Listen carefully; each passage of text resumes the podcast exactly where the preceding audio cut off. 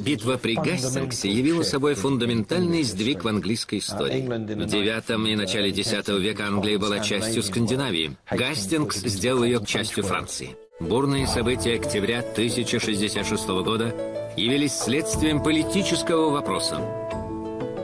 Кто имел право быть королем Англии? Это был сложный вопрос, затрагивающий три великие средневековые державы – Англию, Нормандию и Скандинавию викингов.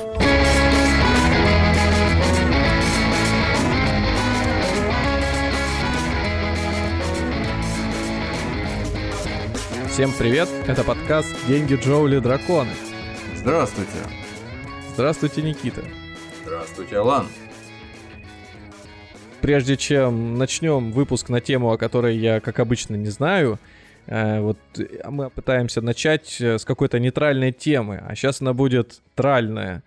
А, а почему решили так? Э, мы недавно настроили чтение комментариев на Spotify.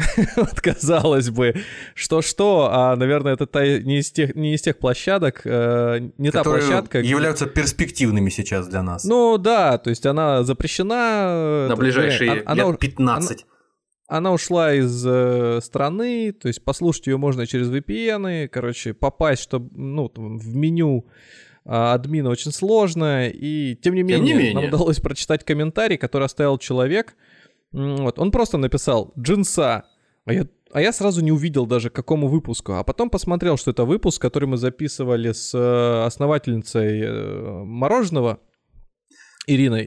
А, а, а Айскро, по... которая, да я, я подумал, блин, а давайте расскажем подноготную, как вообще такие выпуски получаются. И вот ближайший, который у нас будет после вот этого комментария, ну, хотя бы дадим пояснение. В общем, э, ну, если вам любопытно, если не любопытно, промотайте на 5 или как у нас принято, 40 минут вперед, и там... Будем надеяться, что на 5. Основная тема. Да, ну, смысл в том, что к нам часто обращаются различные посредники, ну, это может быть медиа-агентства какие-то, могут представители того или иного человека, бренда, которые говорят, вот они хотели бы вы, чтобы у вас вот появился такой-то, такой-то, вот, допустим, спикер. Это зачастую не коммерческая какая-то история, когда в подкасту платят деньги, а просто вот, что называется, есть интересный спикер, если хотите, можете... Взаимный пиар, себя...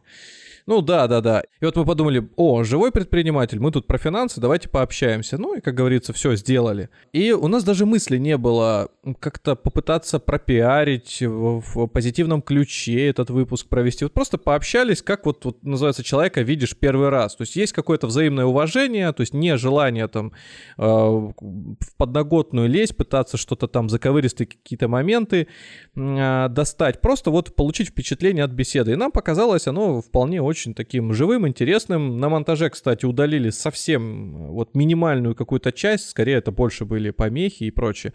Но вот любопытно, что со стороны это выглядело как действительно джинса, как будто бы нам заказали, проплатили. занесли хорошо денег, да, и решили вот Теперь так. будет интересно, если действительно выйдет такой выпуск целиком, что там будет, там вообще рафинированный, стерильный, просто мы будем хвалить через каждые пять минут э, компанию или там, не знаю, человека, который появится. В общем, у нас э, вот э, такой опыт э, не первый раз, но вот он в такой форме вот вылился, ну, только сейчас, по крайней мере, мы такую обратную связь получили. И это к чему все? И это к тому, что мы вас призываем, давайте писать нам обратную связь чаще, потому что мы зачастую не замечаем этого. То есть вот когда, например, выпуск этот смонтировали с э, мороженым, мы как-то подумали, блин, прикольный живой выпуск, но мы сами от ну, по крайней мере, не самый плохой, позитив. да. Да, но, э, как говорится, за всем стоит какой-то скелет в шкафу. Вот скелет в шкафу у этой конкретной истории заключался в том, что мы когда разместились, уже все вышли, мы пытались связаться с вот этим представителем и с самой Ириной, отправили ей ссылки, все, и, мол, вот, э, посмотрите, зацените. Где наш взаимный пиар? Спросили мы. А, ну, она должна была где-то а, опубликовать тоже пост про в этот выпуск, и она просто пропала. И она, ну, то есть не отвечает в личных сообщениях нигде в Телеграме. То есть я вот навязчиво разве что не стал ей звонить. Мне кажется, это вообще избыточным, но мы не для этого все это дело затевали, чтобы сейчас преследовать. Ее посредник, девушка, которая связывалась, там, маркетолог или кто он, не знаю, сказала, что он не может с ней выйти на связь. А потом ну, сама перестала выходить на связь. Ну да, я спустя время, через недельку где-то я подумал, или даже две, наверное, прошло, я подумал, а спрошу-ка я ее вообще, как у нее там сейчас обстоят дела, не об, объявилась ли случайно Рита? Нет, она, и, она тоже теперь не отвечает. В общем, вот такая вот э, темная сторона э, подкастерского ремесла, что вот бывают такие истории. Ну, для нас это в первую очередь вот вывод, для вас это возможность узнать, как это все выглядит изнутри, вот, и до начала я еще Никиту спросил, я говорю, слушай, я вот думаю, давай вот расскажем, как вообще вот происходит вся эта ситуация, поделимся опытом, не поплачемся, а просто вот э, поговорим, потому что зачастую мы это нигде не пишем, не упоминаем, и, может быть, складывается впечатление, мы что очень небрежно... Денег много зарабатываем, да, там слушателям, да. Все. А мы на самом деле очень многих отметаем и смотрим, и иногда вот когда подобные выпуски выходят, это в некотором смысле для нас эксперимент, попытка, ну, как-то э, добавить, может быть, разнообразие в то, что мы делаем, и самим изучить э, вот явление, вот как предпринимателя, девушка-предприниматель была, потом вот автор книги тоже, это, это все некие эти попытки, ну, что ли, освоить и добавить к нашему подкасту что-то новенькое. Где не получается, вы нам обязательно говорите, мы делаем выводы, уж поверьте, читаем мы все и вся. Вот для того, чтобы прочитать этот комментарий на Spotify, пришлось э, вообще заново регистрироваться, создавать аккаунт, там, в общем, через 50 разных стран, как это обычно сейчас бывает. Вот, но, тем не менее, это, мне кажется, очень полезно. Не для этого мы собрались. Будем надеяться. Я по традиции спрошу, о чем сегодня, или, возможно, будет какой-то намек, и я попытаюсь определить. Ну, какой будет намек?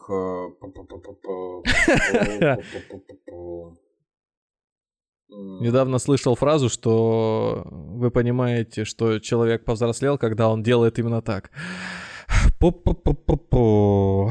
Ну, я так делаю уже лет 10, поэтому да, наверное. Что-то там, когда ему ближе, э, то ли когда ему за 40, то ли... Э, когда, когда ему за 20. Может быть. Окей. Э, иногда, иногда мне приходит вот вопрос, э, на который у меня нет ответа. И для того, чтобы на него все-таки ответить, наверное, скорее всего, придется вызвать к нам на подкаст какого-нибудь э, профессора истории, который э, занимается вопросом более предметно, профильно. И Что он была первая курица или яйцо? Когда-то расскажет об этом, возможно, или поделится какими-то, какими-то своими соображениями. Суть, суть вопроса, который не дает мне покоя, который для меня неразрешим. Почему для России, для СССР, для Российской империи до э, СССР, соответственно, еще со времен Екатерины II, со времен Ломоносова, такое важное значение имеет э, вопрос, э, связанный с концепциями норманизма и антинорманизма. То есть, там идея в чем? Кто привнес государственность в Россию? То есть, в, в те земли, где сформировалось древнерусское государство. Привнесли его Рюрик со товарищи, то есть приехали и сказали, сейчас мы вас научим, как землей управлять, и сами стали, значит, править. Либо это все враки, а на самом деле э, это все выдумано немцами проклятыми, там, а в действительности... было. А в действительности у нас, да, все было свое, и э, сами мы с усами сами управились, и не надо на нас Можно напрасно вопрос? возводить. Да. Это вот э, вас такие мысли посещают, как вот в этих картинках, когда э, этот э, там, муж с женой или парень с девушкой засыпают, и она такая, чем она думает, наверное, о, о бабах, о своих, а там. Интересно, государственность в России принесли Рюрик? Так вот, так вот, нет, э, так вот, э, через запятую после этой идеи, то есть, ну, то есть, беспокоят настолько э, некоторых, причем людей облеченных властью в России поколениями, столетиями эти вопросы, этот вопрос, что тех, кто, допустим, в Советском Союзе пытался продвигать идеи норманизма, кстати, норманизм это уже сейчас, э, в общем, насколько я понимаю, принятая в исторической науке, в российской концепции. То есть, да, приехали скандинавы, да, помогли основать первое древнерусское государство, действительно. Но это не означает, что тут все с руками растущими не с того места были. Просто, ну так, так бывает. Так вот, до такой степени это болезненная была тема, что Ломоносов сражался в первой академии с этими, с немецкими академиками в России, чтобы они не вздумали, значит, это самое, э, так про- думать, продвигать так эту говорить. историю. Да. В Советском Союзе, когда было противостояние масштабное с, э, значит, с капиталистическим миром, тоже всех, кто пытался продвигать эту точку зрения, чуть ли не в тюрьму сажали, был такой, э, как его, Лев Семенович Клейн, вот он даже в тюрьме отсидел э, из-за того, что в спор вступил со своим каким-то старшим товарищем по университету и- и- из-за этого вопроса. Почему такая болезненная тема, непонятно? Ведь существует, допустим, Испания. В Испании тоже, как мы знаем, история сл- сложная с всевозможными там завоеваниями, нашествиями, то есть финикийские колонии, э, Ганнибал из Карфагена там чуть ли не кусок страны оттяпал во времена пунических войн, потом римляне пришли, потом после римлян э, великое переселение народов э, Вестготы основали королевство, потом арабы сколько столетий, и только потом, в 15 веке, реконкист. И никаких проблем, как кажется, никаких проблем. Люди э, очень уверены в себе, у них это часть истории, все хорошо, все в порядке, спокойно живут, гармонично. Так и что, у вас получилось найти ответ? Нет. А сейчас я пытаюсь подойти к тому, о чем буду говорить. А кроме испанцев, точно так же легко и свободно относятся к таким вот страницам своей истории извечные естественные враги российского государства англосаксы. Ан- Да, да, да, да, да, да. Вот Англия, пожалуйста вам. А, Мы уже разговаривали Я, уже. я уже раскаленно, я Да, уже да, я по- злой. любой, любой правильно, э, как то, лю- лю- любой аде- адекватный Нормальный. русский человек, нормальный адекватный русский человек так Вот. бы отреагировал, так что ничего удивительного. Это же проклятые англосаксы, гадят э, всю жизнь. Если слышно, сейчас вот будет помехи и на протяжении скрипят всего зубы, подкаста. да. Да, да, да. Я понял. Это, э, это скрипят зубы. Л- Лучше заранее записаться к стоматологу, потому что останешься к концу выпуска без зубов. Так часто буду поминать. Так вот, на Британских островах такая же история, как в Испании, фактически. То есть почище, чем в России, гораздо. То есть э, в конце э, по последние, сколько там, 50 лет до нашей эры э, Цезарь приехал, пограбил там х- хорошенько. Потом в начале нашей эры римляне вообще целиком захватили Британию. Только в пятом веке, в начале пятого века оттуда ушли э, через, там, по-моему, 350 лет. Потом следом за ними тут же англы-саксы юты с, значит, с, с- с северо-запада Европы переселились и захватили эту территорию, а- а- образовали свои королевства. Э, Потом, значит, следом скандинавские викинги э, образовали кусок территории, треть территории оттяпали э, область датского права. Ну и, соответственно, Вильгельм Завоеватель со своими ребятами завершил эту историю в XI веке. И никаких проблем, опять же, нету. В чем проблема, я не понимаю. А, так вот о чем мы сегодня? А мы сегодня как раз о Вильгельме Завоевателе. А, М. той самой битве при Гастингсе, о которой уже несколько лет хочется поговорить. А, и которая не так проста, как кажется. И сегодня мы поговорим, постараемся покороче, чем обычно. Мы взяли курс на укорачивание наших выпусков с двух с половиной часов до хотя бы полутора часов. Это для нас мини- задача минимум. Иначе просто суть в том, что наших со- соображений, что нас почти Ну, э, никто не слушает, наверное. По, по вступлению чувствуется, что да, мы, Мы возьмем, мы возьмем, мы возьмем, мы возьмем эту планку. Можно сразу уточняющий вопрос. Я думаю, что вот с этой всей э, преамбулой, которая случилась только что, вот битва при Гастингсе звучит что-то вот э, из серии выдернутая, выдернутый кусок контекста, да? Ну да нет, не только из контекста, не то чтобы из контекста, а просто какой-то вот период э, в жизни человечества выдернули, типа вот смотрите, это что-то прикольное, это вот прям на очень гиковском, задротском, историческом языке, вот, вот это интересно. А можно вот сразу, почему об этом вообще стоит говорить? Почему битва при Гастингсе, а не битва при молодях? Вот лю- любим, мы битву при молодях просто тоже. Почему, почему не битва там при э, этот какой со- собачье устье каком-то? Почему не битва на реке Калки, собственно говоря? Ну, неважно, Гастингс это кто? Кто такой этот Гастингс и этот молотком над, над клавиатурой занесли? Значит, э, для удара Идея в чем, почему я хочу об этом поговорить? Потому что ну, я, собственно, и сам более-менее об этом знал и это понимал. Но сейчас мне показалось, что я только утвердился, пока готовился к выпуску, я только утвердился в этой мысли, что есть э, масштабные битвы, масштабные сражения в истории человечества, э, которые сами по себе страшны, сами по себе разрушительны там, для стран, которые в них участвуют, для народов, для племен каких-то.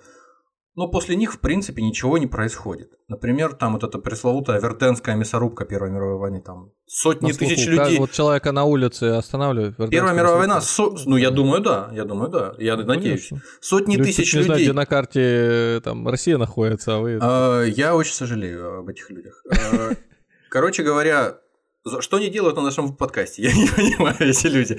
Короче говоря, сотни тысяч людей погибли. Сотни тысяч людей погибли, двигаясь там вперед-назад э, по несколько километров э, друг против друга, французы против немцев. Вот. Погибла куча народу, уничтожена была ку- куча техники, и никакого проку, абсолютно никакого толку с этого не было. Целый там, по-моему, год шла эта э, битва. Вот. А есть другого рода сражения, которые изменяют ход истории тех стран, которые задействованы в этой битве. Мгм. Вот и как раз одна из этих э, ключевых битв, которые изменили э, ту страну и исторический процесс, и вообще э, значение самой страны, на, на территории которой была битва, в дальнейшей истории значительно, кардинально. Вот и, собственно говоря, вот поэтому о битве при Гастингсе хочется поговорить. Битва при Гастингсе, э, в общем-то, сделала Англию тем, чем мы ее знаем. То есть важной страной в э, европейской и в мировой истории в дальнейшем. То есть именно вот не было бы, наверное, никакой Гегемоном. Великобритании. Не было бы в дальнейшем никакой Великобритании, если бы в 1066 году не случилось вот это вот пресловутое сражение. А, случилось оно, когда уже, ну то есть просто чтобы за- задать координаты, когда уже э, все римляне давно уже ушли из э, с британских островов, когда уже и а- англосаксы, значит, основали свою гептархию, то есть это семицарствие, семь государств англосаксонских, и когда уже, в общем-то, заканчивалась эпоха викингов. Она буквально, это забавно, мы, по-моему, когда про викингов выпуск у нас был, мы разговаривали, а, как раз за три недели до битвы при Гастингсе, по мнению историков, короче говоря, закончилась эпоха викингов. Неким другим сражением, о котором чуть позже скажем. Вот, то есть, э, и, и тут же сразу, э, скажем так, из эпохи викингов, из родоплеменных таких времен каких-то мохнатых, Британия шагнула вперед в светлое феодальное будущее. Колониальная. Фе- феодальное сначала. Потому что А, феодализма ну там ладно. даже не было. Были родоплеменные отношения. Вот. Итак, э, битва при Гастингсе. Причина ее смерть короля, э, предыдущего короля э, Англии, который э, Эдуард Исповедник его звали. Почему исповедник? Потому что он не удосужился сделать себе сына за бесконечными молитвами, постами и значит, всевозможными аскезами религиозными. Он умирает без, бездетным, и учитывая, что до этого, к этому моменту, вся северная политика, в которую были завязаны весь скандинавский полуостров, норвежцы, датчане, э, шведы и отчасти древне, древнерусское, кстати, государство, и Англия, значит, э, все они связаны между собой в той или иной степени родственными связями, хотя бы опосредованными, хотя бы дальними. Все друг друга знают, все прислушиваются, принюхиваются к возможности захватить каким-то образом власть. Что говорить, вот был такой король незадолго до, того, до тех событий, о которых мы говорим, был король Кнут Великий, который объединил одновременно, мало кто знает, объединил одновременно Англию, Норвегию, Данию и фактически э, этой огромной территорией один управлял. Это была очень мощная, очень мощная сила. В общем, Англия, Норвегия, Дания. Один. ага, и, даже, и, даже. Шве- и даже Швеция фактически, да. Э, что-нибудь неожиданное еще ожидал бы. И э, Нигерию, например. Ну, короче говоря,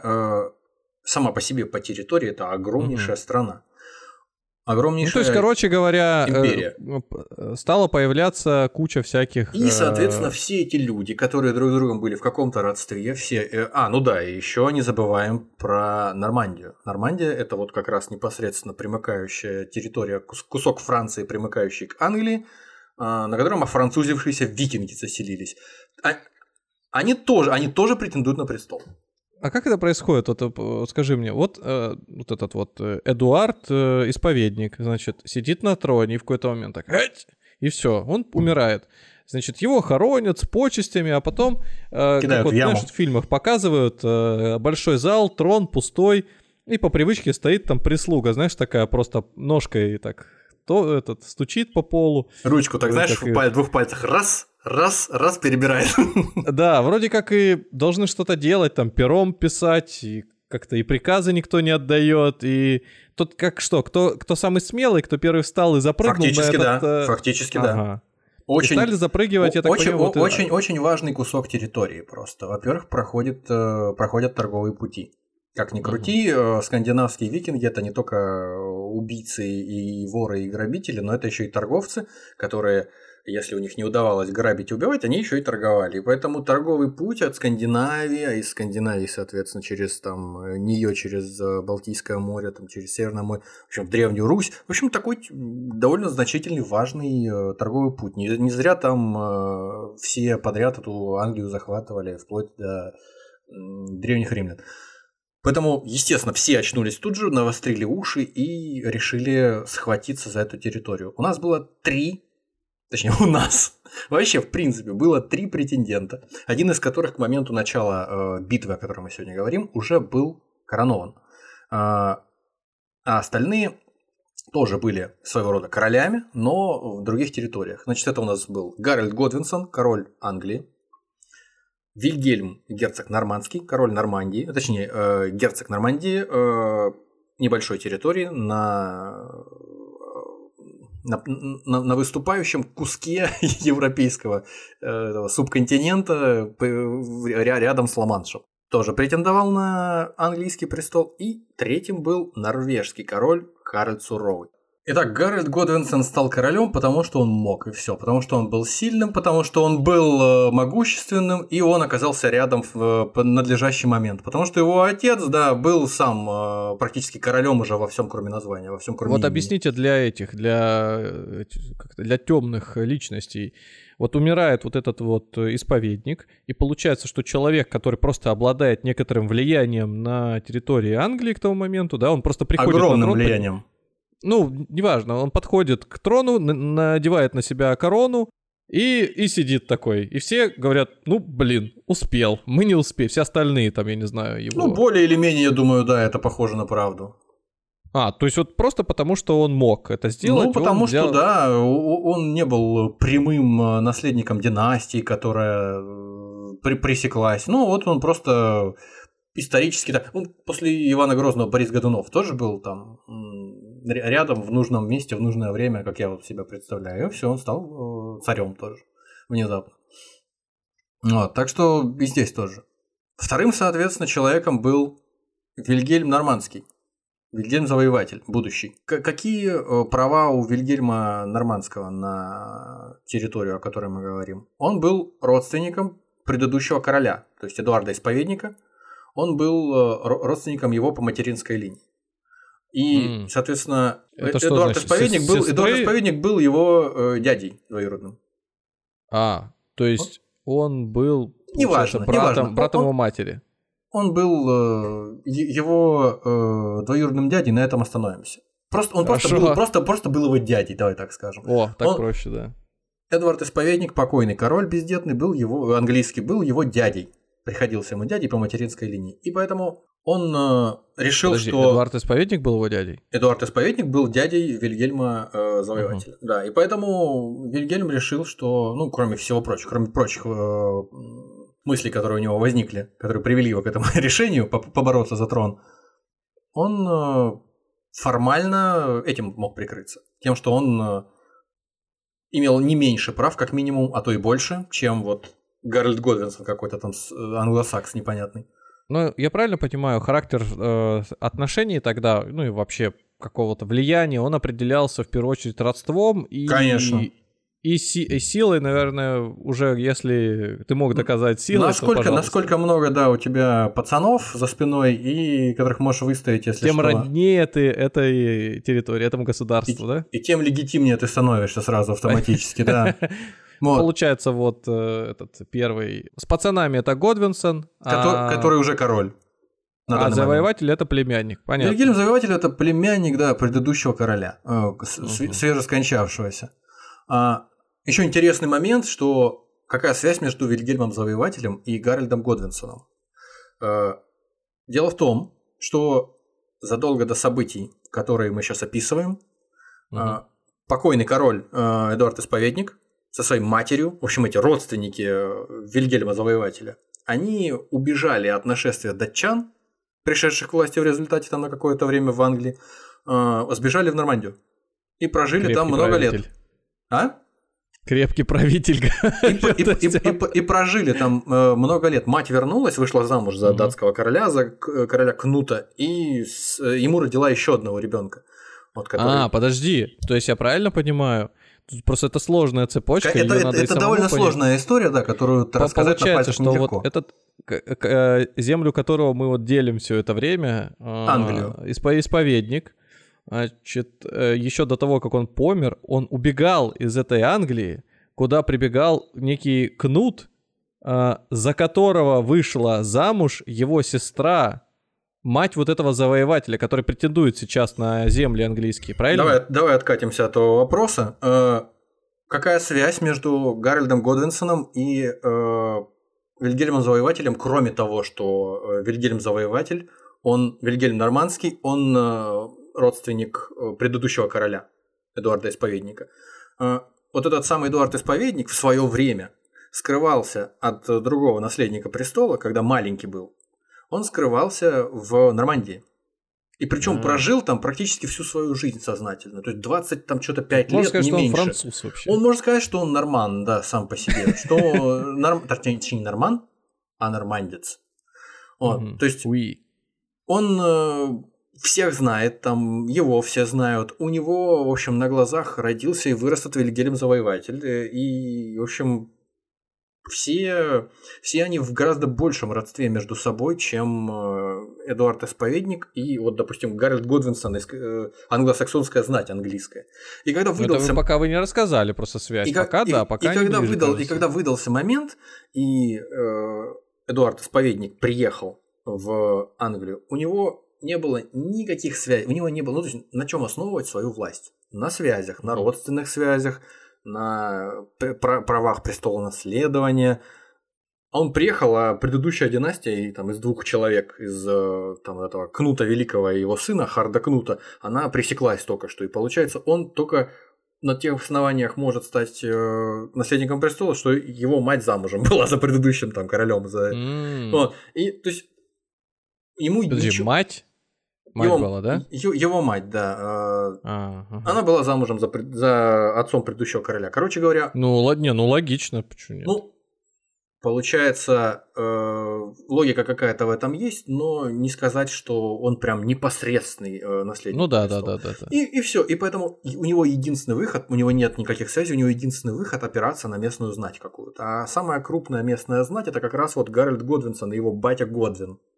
И, короче, Годвины. Они очень сильно влияли на его это королевское правление, и в результате вот Гарольд Годвинсон mm-hmm. после смерти Эдуарда стал э, стал сам. Понятно. Вот теперь, так, вот теперь как-то так складывается вот, еще. Так, так есть... вот, история, а... история-то в этом на этом не закончилась, э, поскольку Эдуард исповедник, вот этот бездетный, уже мертвый, поскольку он э, перед тем, как умирал, он якобы по представлениям французским, по французским источникам, по нормандским источникам, якобы зная, что он уже, ну точно все, у него детей не будет, он пообещал э, Вильгельму Завоевателю, ну, родственнику своему, mm-hmm. пообещал, что он станет его э, наследником дальнейшим. Ну окей, верь. У, а у, в чем у, Вильгельма, связь у, Вильгельма был, у Вильгельма была такая вот еще одна причина э, прибрать к рукам английский престол. Но опять же, доказать это было сложно. Сложнее, чем его собственное родство. А еще, якобы, опять же, с французской точки зрения, был такой момент, что вот этот вот Гарольд Годвинсон, который сейчас король на момент событий, английский mm-hmm. король, сам провозглашенный. Поехал по каким-то делам. Ну как, провозгласили англосаксы его. По поехал по каким-то делам, где-то там в окрестностях Ла-Манша. Его бури прибило к берегу.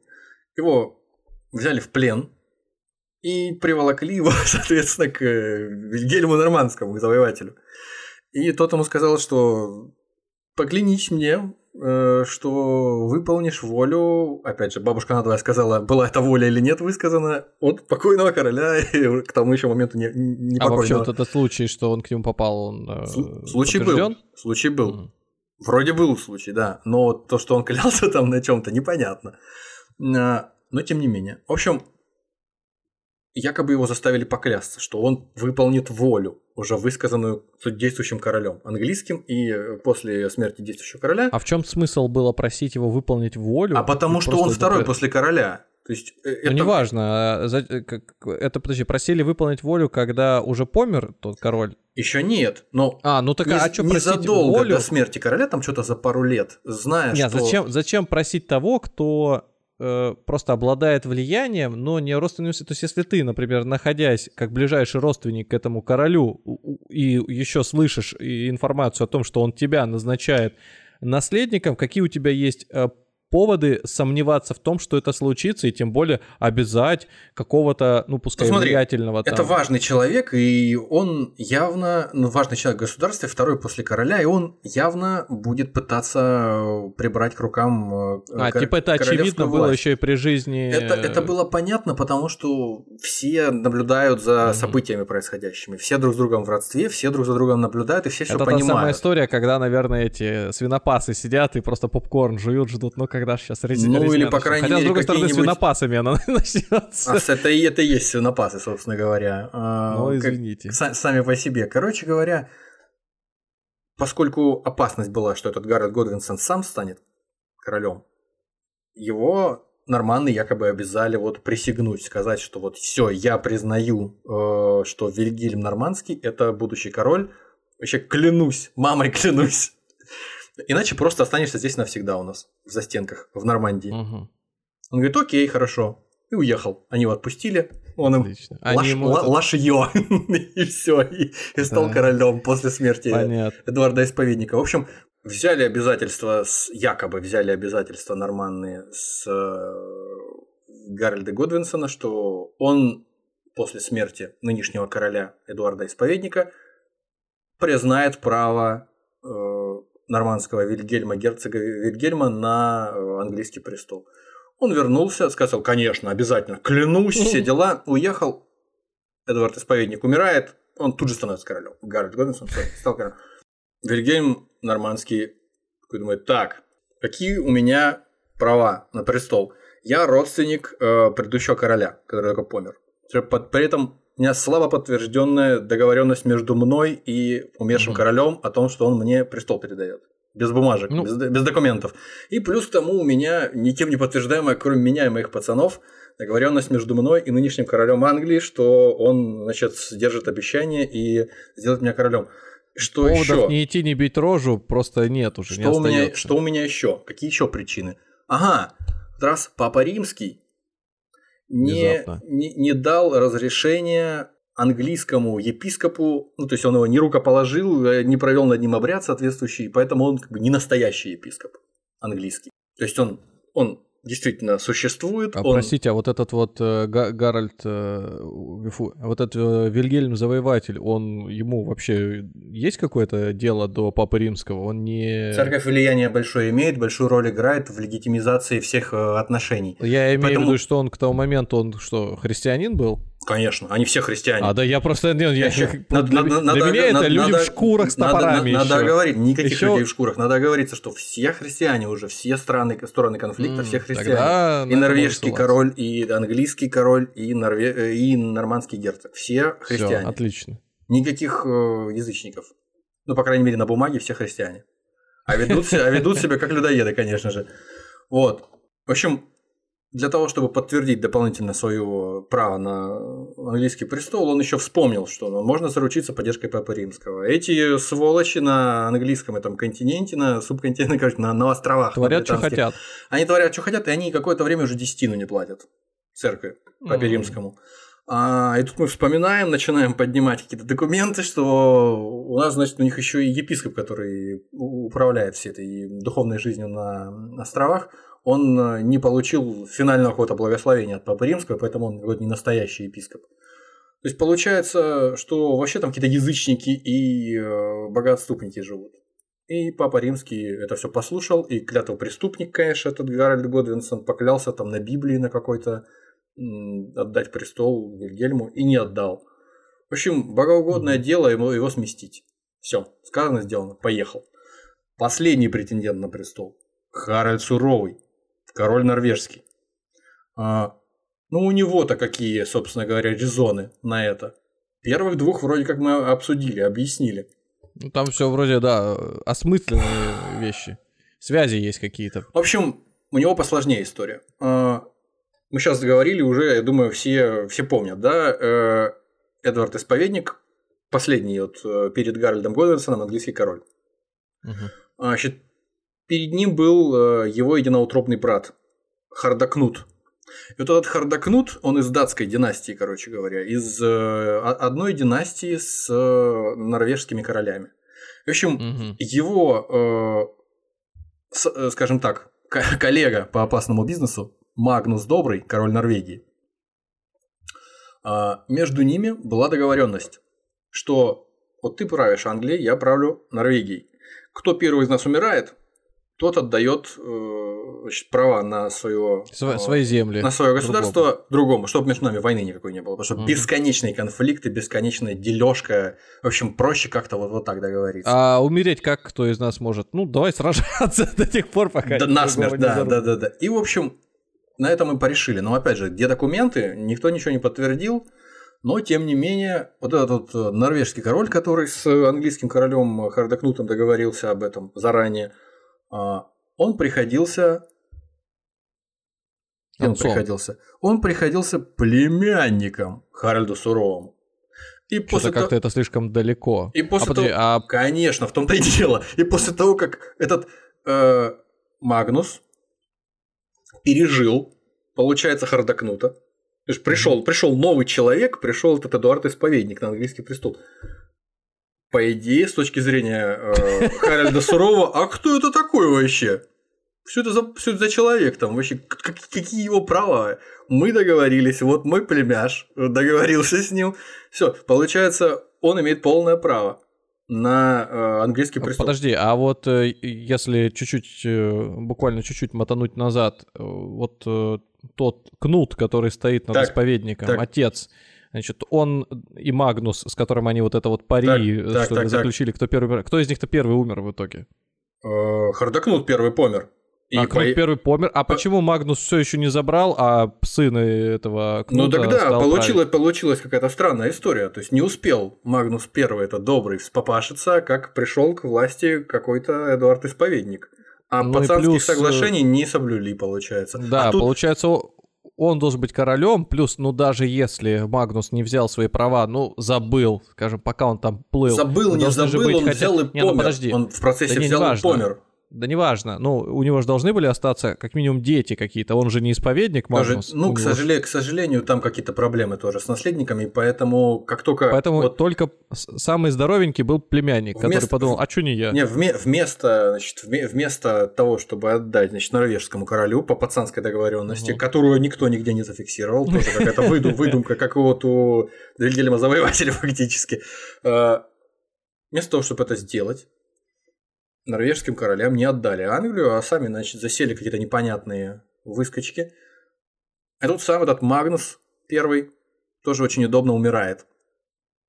Норвежский престол переходит, э, значит, э, Харальду Суровому, и Харальд через какое-то время, когда решает все вопросы с э, престолом своим, он оборачивается так, стоп, у меня племяш, получается, договорился с английскими королями, и ему задолжали. Я буду этот долг возвращать. Я честный человек, mm. справедливый, последняя воля своего племянника. Это дело благородное. И началось. Итак, получается, выбери своего бойца. Вот сейчас наши слушатели должны понять, за кого они. Да, значит, Годвинсонов — это местные, играют на своем поле в Англии. Есть э, Вильгельм Нормандский. Это... А, есть Харальд Суровый, он, значит, в, Нор... в Норвегии. Да, да, да, который вот сейчас, значит, а вспомнил, есть что... Вильгельм Завоеватель, ублюдок, который... он же Гийом, он же... Простите. а, Ну, он не внебрачный сын своего отца, поэтому он А, бастард. бастард. Он- он Как бастард, говорят в да. американских фильмах, бастард. Да, именно так. Э, Бастардо. В общем, как только умирает Эдуард Исповедник, Гарольд Годвинсон становится королем. Эдуард Исповедник умирает э, в январе 1066 Да года. ладно, умирает уже на запись. Умирает, умирает. Никак, как, этот, Сороковой. как, как в каком? В третьем Шреке этот король лягушонок умирает, умирает и никак не может умереть.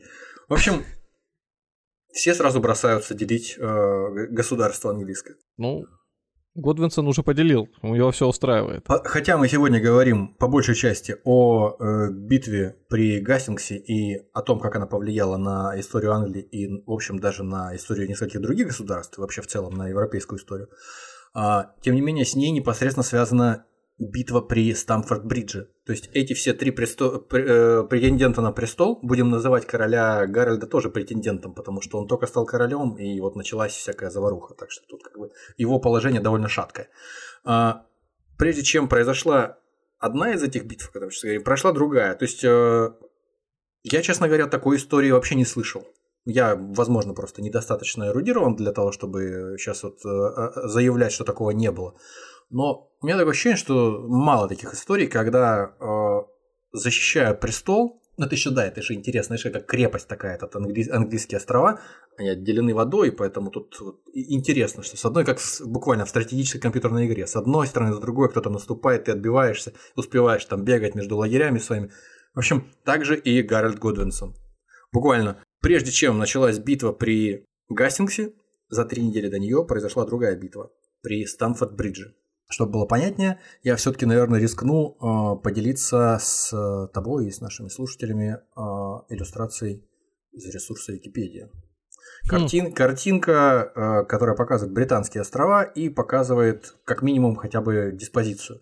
Значит, смотрим. А вот А, этот вот э, мужчина, который задом наперед на лошади по воде скачет, это кто? Это изобразили одного из э, э, нормандских э, значит, этих рыцарей, так сказать, того времени.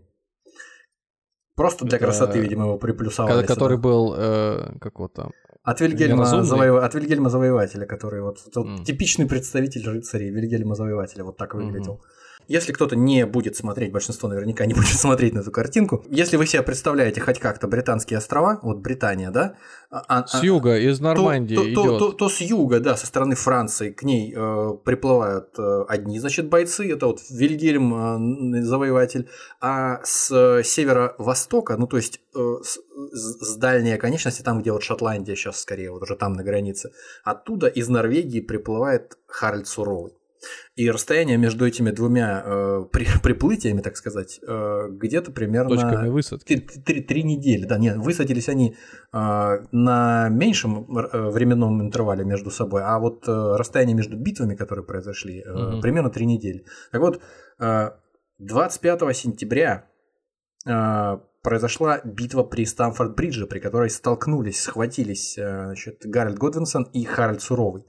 А Харальд заранее знал, что Вильгельм Завоеватель будет э, пытаться высаживаться, пытаться высаживать десант и атаковать его, пытаться биться с ним за английский престол. И он долгое время провел в тщетной попытке вот вы, высу- выследить его и держал там большую, э, большое войско. Но поскольку в Англии того времени войско было не профессиональное, а войско было из э, оп- ополченцев, которых набирали просто вот на какое-то время. Каждое какое-то Те как самые село свинопасы. должно выставить одного вооруженного свинопаса да, в ополчение.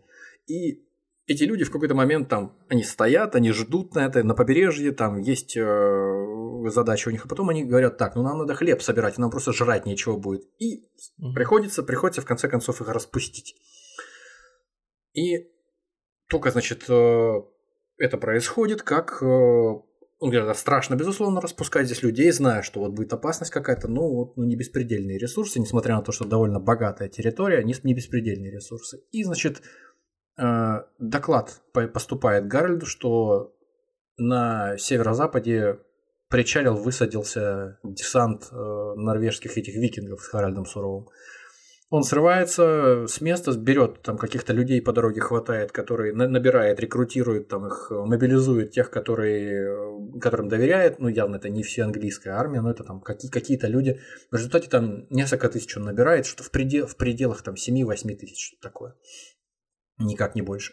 Набирает, и они отправляются э, в сторону города Йорк. То есть это вот как раз э, на, в, в районе места высадки Харальда Сурового. Приходит э, туда, а к этому моменту Харальд Суровый со своими ребятами, там 300 кораблей приплыло. На каждом корабле, ну пусть примерно там по 20, по 30, там на самых больших до 50 помещалось, по-моему, человек. Вот. То есть ну, примерно можно сказать, что там у него, ну, там тоже сопоставимое войско примерно, минимум. Ну, пускай тысяч шесть. Ну, тоже, то есть там где-то 6-8 тысяч человек, мы не будем сильно угу. там утрировать, есть разные точки зрения, но точно понимания нет. Ну и не все, наверное, воины были. Почему? Не, не, не, в основном, в основном бойцы. Просто у них не было лошадей с собой, у них не было там ничего. Это именно вот в основном все, кто может драться. В основном, угу. да. И, значит, они высадились и успели разбить местное ополчение и захватить даже город Йорк. И уже успели расслабиться, потому что видят, что сопротивление сломили, успели расслабиться и там гуляют чуть ли даже не без э, кольчуг своих. Вот и здесь внезапно, буквально, э, они не были готовы совершенно к тому, что чуть ли не пешком прибежали к ним. Э, там расстояние что-то в районе, по-моему, то ли 300, то ли 500 километров. От э, того места, где стоял значит, на юге Годвинсон, и от того места, где в Йорке высадились Харальд Суровый со своими парнями. В общем, какой бы он ни был суровый, ну и охренели, но пришлось биться.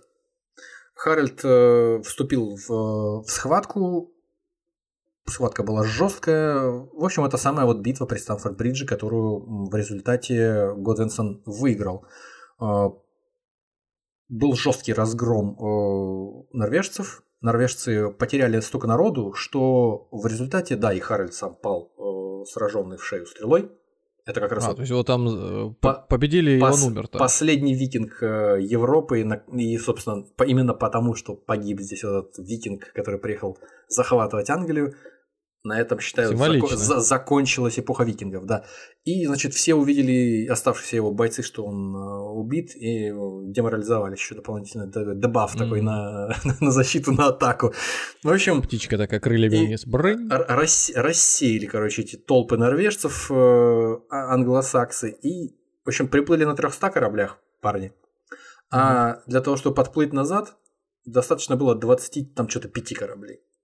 То есть почти, по, почти там, не знаю, 90% перебили. 90, да, да, да. Да, И, и взяли с них клятву, чтобы они больше не возвращались. Все, до свидания ну, на этом. Кто клятву брал, понятно, Годвинсон. Годвинсон, ну, ну знает, в клятвах-то он разбирается. Да, да, да, да. Он человек очень, очень искушенный в этом деле.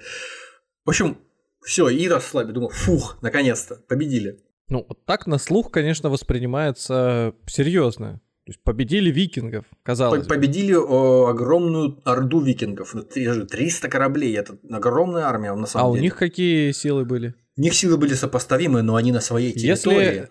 Не, они-то понятно, что на суше бились, но можно ли их войско измерить кораблями? Мне так проще считать. Я, ду- я, думаю, я думаю, что те же самые 300 кораблей тоже. А, но есть, на своей если, территории. Если, знаешь, черпаками мерить кор- кор- да, кораблями, да. тазиками. Все меряем теперь кораблями. Вот. Э, сколько кораблей э, населения Москвы, да? Да, да, да. Короче говоря, э, 25 сентября. Победа. Все. Э, Харальд Суровый э, выбывает из уравнения, э, в котором неизвестно, это значит, победитель и король Англии будущий. Через три дня приходит новость, не успели отдышаться парни, после битвы. Угу. Приходит новость, э, там, причем разрушительные совершенно последствия были не только для викингов, но и для э, самих англосаксов. Жесткая угу. битва, много тысяч народу потеряли. Приходит весть ему, что надо возвращаться, потому что вот оттуда, откуда он только что вернулся, высадился десант э, Вильгельма Завоевателя. В общем, усталые, побитые, там вынуждены были разворачиваться эти войска и отправляться отбивать э, нашествие норманцев теперь уже. А это совпадение или как ты думаешь, это был расчет такой? Я что... не думаю, что у них или прям просчета. Вот так... Я не думаю, что была такая прям возможность держать всех э, в боевой готовности по всей стране, потому что поскольку у, у каждого были свои интересы, у каждого крупного там властителя, то даже уходя с территории э, вот этого северо-запада, из Нуртумбрии, по-моему, это называлось, Нуртумбрия, э, территория, да, это вот древнее, одно из э, семи древних англосаксонских королевств, которые существовали уже несколько сотен лет здесь. Вот. Э, сам Гарольд Годвинсон был правителем Уэссекса. Это, это юго, юго-запад, крайний юго-запад Англии. Очень богатая территория, потому что меньше всего страдала от набегов викингов. Дальше всего находилась от берега, на который чаще всего нападали викинги, атаковали. Поэтому самая жирная была на тот момент. И значит, он учитывая, что он сам еле-еле захватил престол, не совсем легитимным способом, он не мог доверять, в принципе, там вот множеству там своих э, вассалов, теперь уже этих э, английских. И даже когда он уходил с этого места, где только что Харальда Хардраду разбил, он не всех с собой взял. То есть, опять же, не все английское воинство, потому что он мог понадеяться не на всех, а только на некоторых. Вот, в общем, рванул он назад, и добрались они до места встречи с э, Вильгельмом Завоевателем только через э, три недели. Где-то, ну да, к 14 октября. Тогда и произошла битва, собственно, о которой весь сырбор, о которой мы говорить сегодня собрались. Наконец, Гастингс. Гастингс. Непонятно, где этот Гастингс, ну, вообще понятно, где Гастингс, но непонятно, где в действительности была битва, где-то в окрестностях. А, приехали, значит, э, Годвинсон с парнями, и начали расстраиваться в боевые порядки где-то на каком-то возвышении, там без конкретики, где-то на каком-то возвышении на холме, потому что они все пешие, а Вильгельм высадился с войском, в котором было где-то до четверти э, всадников. Причем всадников Я сейчас... в полном снаряжении. Я сейчас открыл э, гуглем с э, подкастом «Деньги Джоули Драконы». Наша классическая рубрика загуглил Гастингсы, вот английский город, южное побережье. Вот если бы ну, так Деревня. вот издалека, глядя на него, да, это очень маленький городок. Если эти крыши все домов э, в оран- оранжевой черепицей выложить, то это был бы, я бы сказал, наверное, итальянский какой-то городок, потому что там такие существенные перепады идут и песочный пляж. Ну, то есть, в принципе, вид открывается как на город-курорт, чем на... Соренто. Этот, такой английский Геленджик, вот, наверное. Mm-hmm. Соренто, Геленджик. Соренто как-то вот буксуешь, Геленджик четко, так раз. Действительно, я, согласен, я согласен. В общем, сразу на отдых, а не какие-то там раз, расплывчатые вот эти. В общем, мысли. мы долго запрягали, поехали. Битва, о которой сегодня главный, собственно, разговор, который определяет всю нашу сегодняшнюю тему э, в отличие от э, Вильгельма, у которого было до четверти, а то и больше всадников, он и лошадей переправлял. То есть у него было в районе что-то там 6-8 тысяч солдат, и у него из них где-то четверть минимум были всадники. То есть он переправлял это бешеное количество лошадей тоже на кораблях через Ла-Манш. Это такая логистическая операция довольно сложная. Я, кстати, посчитал этот. Э, в Москве 600 тысяч кораблей населения.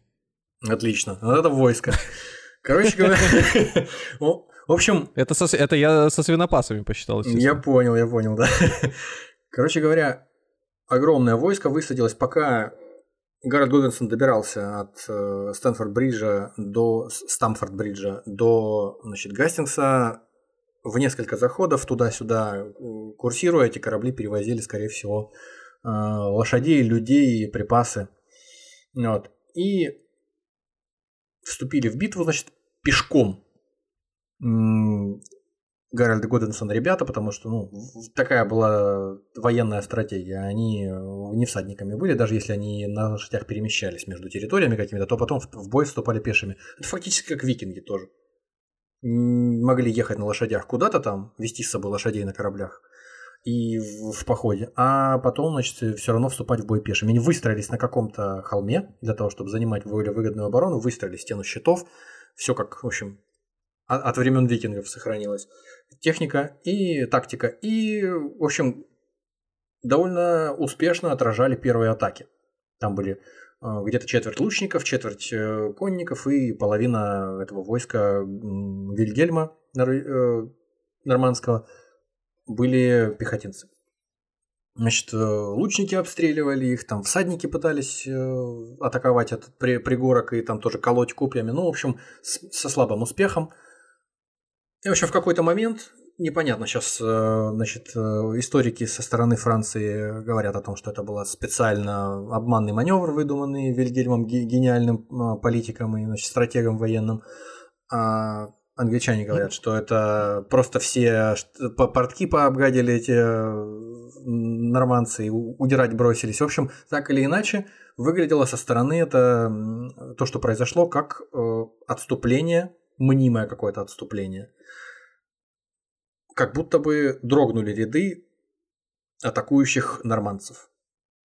Побежали и, назад и, на корабли. И начали, начали с горы, с этой, на которую залезли и значит, держали оборону люди города Годвинсона, начали нормандцы удирать оттуда. А поскольку англосаксонское это ополчение, оно было достаточно неорганизованным, это не были какие-то регулярные войска, повторяюсь, это были люди, которые, ну вот, захотели атаковать, атакуем, не захотели, не атакуем, в общем, довольно такие Ам, ну, ам, ам, ам, не было полководца, люди. да, который бы ими ну, управлял, что, и, соответственно... Конечно, что-то было, да, но у них были... Никаких там рядов, ничего. Лич, личные свои какие-то резоны могли там превалировать над э, тем, что им полководец дал. В общем, они бросились э, догонять этих удирающих. От души побежали за ними. Это победа, сейчас мы всех разорвем, да. И еще есть такая идея, как будто бы там прошел слух, почему дрогнули ряды. Потому что прошел слух, будто бы Вильгельма Нормандского убили. Короля mm-hmm. убили, точнее герцога, герцога убили. И естественно, как это произошло с Харальдом Хардрадой вот в предыдущем бою при Стэнфорд-Бридже, смерть э, полководца, смерть э, там, военачальника, который привел их сюда, она ну, лишает смысла дальнейшее сопротивление. Надо удирать, надо себя спасать. В общем, он выскочил э, перед войсками, начал орать, что вот он, я живой, все в порядке, схватил лошадь какую-то, на нее сел, и все, увидев, что герцог живой, развернулись, эти же всадники развернулись, и на англосаксов, которые сбежали с горы со своей выгодной позиции, разорвали свои ряды, в общем, бросились на них и растоптали их просто, смяли их. А, битва продолжалась целый день практически, и только вечером вот это вот случилось. История, все уже были вымотанные, а тут еще э, вот такой разгром начался, и плюс еще напоследок э, самого Гарольда Годвинсона тоже подстрелили. Если вот Харальда Хардрату Давича три недели назад в шею застрелили, то Гарольда застрелили в глаз. Вот. И, mm-hmm. в общем, тоже это не прибавило боевого духа его солдатам, произошел полнейший разгром. А как можно было не видеть? Вот там равнина же, где прячется вот э, еще целая орда лошадей. Нет, нет, нет. Ну, то есть, слушай, это тысячи людей. Э, это же не футбольное поле, на котором происходит битва. Какие-то перепады рельефа, какие-то, какой-то лесочек, что-то где-то. И сложно себе представить. Что... Э, Но я на карту с другой стороны, фу, на карту. Я на город вот этот смотрю издалека. Он э, в нише находится между двух холмов. Ну, теоретически, да, наверное. Опять ну, же, мы же смотрим сложно, сейчас. Нету... Сложно себе представить, что каждый из солдат э, там тысячу лет назад стоя на своем месте, отлично себя представляет, где находится каждый солдат противника, да, что вот. Это точно, да. Поэтому Плюс если э, мы мы не знаем, какой ландшафт был тогда, насколько если, он да, если нет сейчас. у тебя, если нет у тебя никакой боевой еще там сработанности между солдатами, если нет там не знаю умение действовать группами какими-то слаженными, хотя бы небольшими отрядами. То есть, э, если нет никакой выучки воинской, а просто есть удаль какая-то, вот я буду рубить топором, пока не, угу. не упаду от усталости. Ну, то есть, как вам кажется, почему потерпел поражение вот в сумме всего того, что вы называли, всякие усталость, версии? Усталость от того, что не так давно произошла кровопролитная битва предыдущая. А, Пешие, скорее всего, вряд ли все на лошадях ехали от э, Станфорд-Бриджа до Гастингса. Пеший переход, недоверие э, своим э, новым подданным и Гарольда Годвинсона, которое помешало всех с собой взять кого только возможно, чтобы угу. они не перешли на сторону э, завоевателя. То есть вот эти все причины сложились, э, ну и, соответственно, недостаточная, может быть, подготовленность, вот именно такая в, в плане боевой какой-то слаженности его собственных воинов, которые не были готовы. Во-первых, в принципе, они без лошадей, у них не было кавалерии, чтобы можно было ее противопоставить своим значит, противникам. Это вообще большое преимущество, конечно же.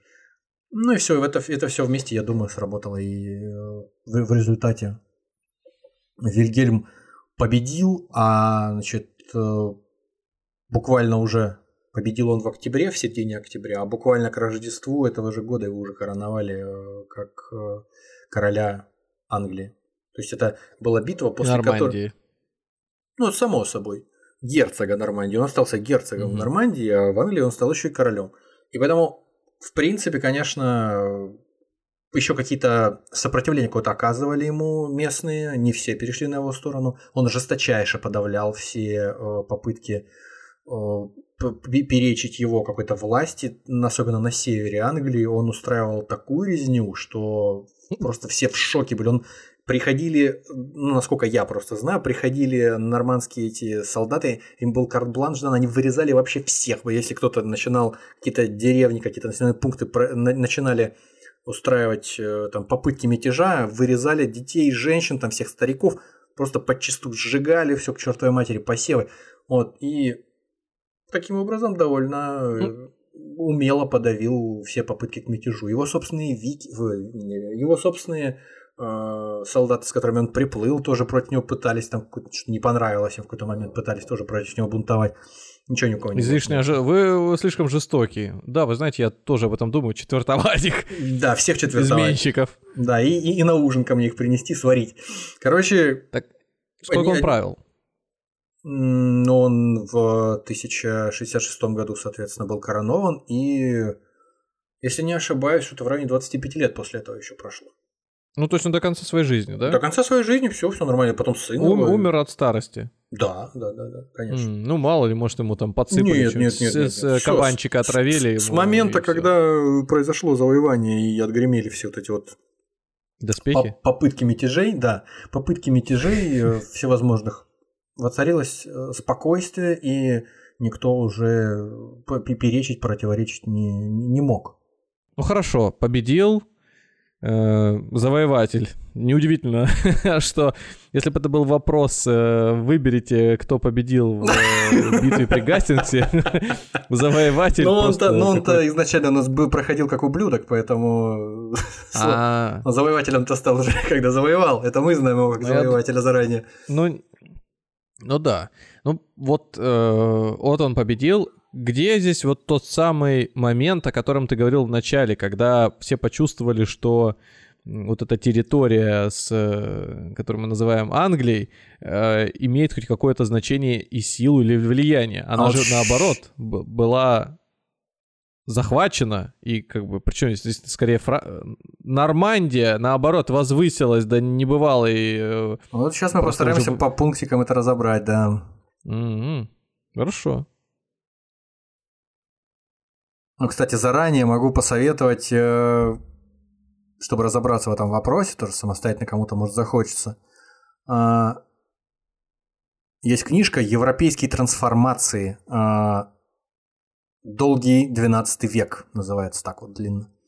Вот, соответственно, там специальная глава, посвященная нашей теме. Э, Ренессанс 12 века и трансформация англи- английского общества.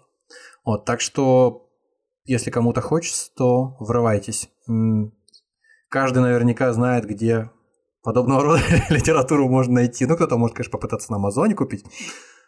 Итак, в этот момент, когда произошла битва, и когда произошло последовавшее за ней фактически воцарение э, нормандских э, герцогов на английском престоле, в Европе происходил процесс, который профессор средневековой истории в университете Сент-Эндрюса Роберт Джон Бартлетт называл европеизацией, европеизацией Европы. Э, это время, когда разрозненные куски Европы, европейские народы э, объединялись культурно, политически, э, общественно в один единый конгломерат. То есть становилась э, Европа ранее средневековая становилась э, более таким однородным образованием в плане э, общественного устройства, политического устройства, превратилась в что-то такое э, усредненно феодальное такое и отношения между знатью и простолюдинами тоже стали более-менее однородными. А в Англии до момента завоевания, до 1066 все-таки существовала такая несколько провинциальная, такая окраинная, такая больше похожая на северную, на скандинавскую модель какая-то, устройство общества, устройство там, военного какого-то. То есть там было скорее что-то пережитки родоплеменного строя какие-то, несмотря на то, что они уже и христианами стали э, довольно давно. А вот это завоевание, э, скажем так, французов, они, в общем, они привнесли все то, в чем как нам теперь, может быть, кажется, так нуждались эти диковатые англичане. Ага, ага. Эти разорения, тиранию, что там, сжигание деревень. Не, не, ну, сжигание деревень было жестким решением, но очень быстрым, очень непродолжительным по, по, по, по времени, поэтому потом-то все пошло хорошо. А, с чего, с чего можно начать? С того, что первым делом все или большинство, по крайней мере, должностей, которые занимали, ну, то есть всех административных, командных, там, э, политических должностей, которые занимали местные англосаксы, все это было замещено, естественно, нормандскими союзниками э, Вильгельма. Он по... заменил вообще полностью всю верхушку, всех, все земли отобрал у всех э, землевладельцев в Англии, раздал своим собственным рыцарям и своим собственным там союзникам. И все. И то есть от этого в Англии стал... прошли люстрации. В Англии полная замена а, административной какой-то системы и эстеблишмента произошла. Можно сказать, что, что иллюстрации, да. Эстеблишмент и кабинет министров э, был обновлен. Ну, я имею в виду все власть имущие, э, все землевладельцы фактически на 90, может быть, процентов, вот они э, оказались норманными. То есть, а все остальные были выброшены за, за пределы, просто за пределы Я слышал, властные. что в одном государстве все время, когда сменился правитель, то вот, э, так сказать, группа лиц, сопровождающих его или так или иначе соподчиняющих, она почти все тоже из его родного города оказались. Но просто это какое-то совпадение. Не-не, ну так это люди совершенно из э, другого общества, из другой культуры mm. пришли не, не, не равняй это свой пример. О чем бы ты ни говорил, не знаю, конечно, о чем ты. Вот. Но это принято называть командой. Да, команда из тысячи, тысяч рыцарей. Вот. Команда э, Вильгельма Завоевателя пришла ком, с ним... Ком, да, э, технократы молодые. До сих пор еще, собственно говоря, оставшиеся, сохранившиеся английские дворяне ведут свою родословную, насколько я знаю, по большей части от этих самых норманов, то есть не от норманцев, то есть не от э, каких-то английских, староанглийских этих э, англосаксов.